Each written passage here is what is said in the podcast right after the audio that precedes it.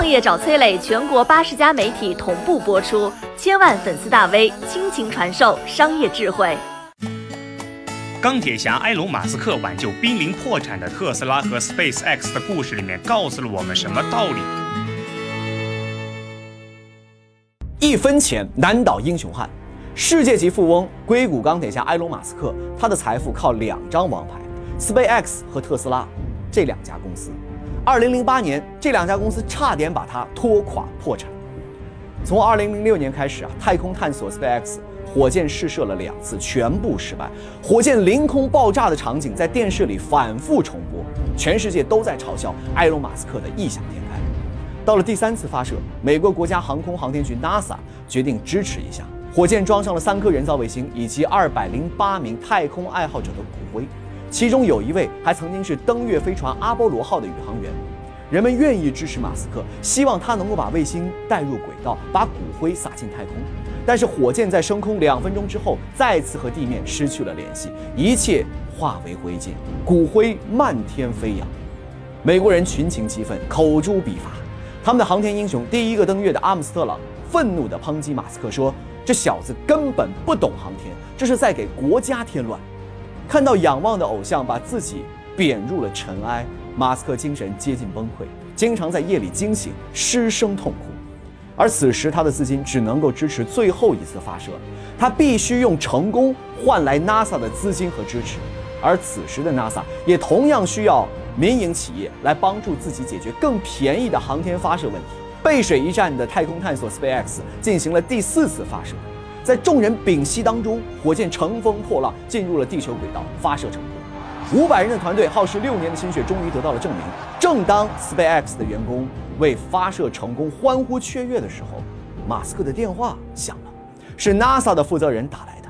马斯克避开了欢庆的人群，按耐住情绪，假装自己很冷静。但是 NASA 直接开出了一份让马斯克根本无法冷静、更加无法拒绝的条件，价值十五亿美元的巨额合同。马斯克脱口而出说：“我爱你们。”从此，SpaceX 起死回生，一飞冲天。和太空探索 SpaceX 一样，特斯拉也曾经差点倒闭。2007年，特斯拉的量产车难产，面临崩盘。有一天，马斯克突然让自己的手下准备了一大包的现金，去墨西哥全款提了一台没有在美国上市的奔驰 Smart。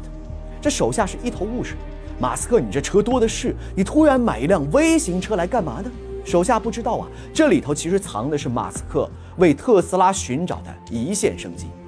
原来奔驰计划试水电动版的 Smart，马斯克知道，如果拿着电池和 PPT 前往斯图加特找奔驰谈判，是根本无法赢得汽车王者的青睐的，那就直接改造产品吧。马斯克亲自穿上了工作服，小心翼翼地带着团队，把特斯拉的电动核心植入到了奔驰 Smart 的身体里。两个月不到，特斯拉造出了有史以来最快的 Smart，趾高气扬的德国人受邀而来。当他们感受到一脚电门带来的风驰电掣的时候，脸上控制不住惊喜和满意的神情。